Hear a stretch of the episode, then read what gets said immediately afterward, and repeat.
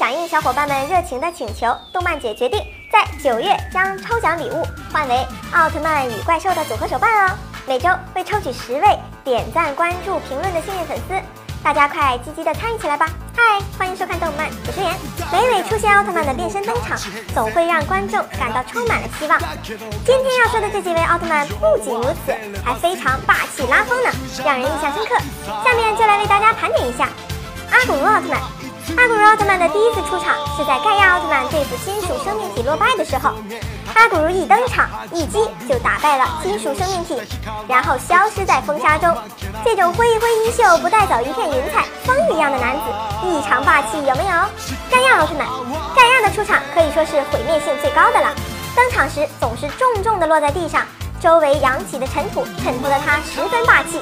象征大地的他以这样的方式出场，倒也十分符合他的气质呢。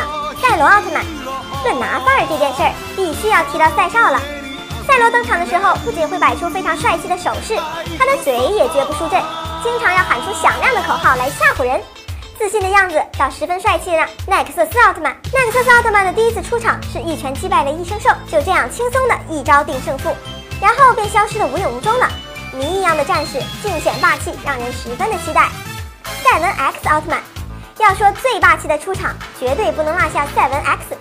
他抱着自己的女朋友从高楼跳下，在落地的瞬间变身，紧接着用头镖击倒了怪兽，轻松秒杀了怪兽，还有点叶利夫假面的赶脚呢。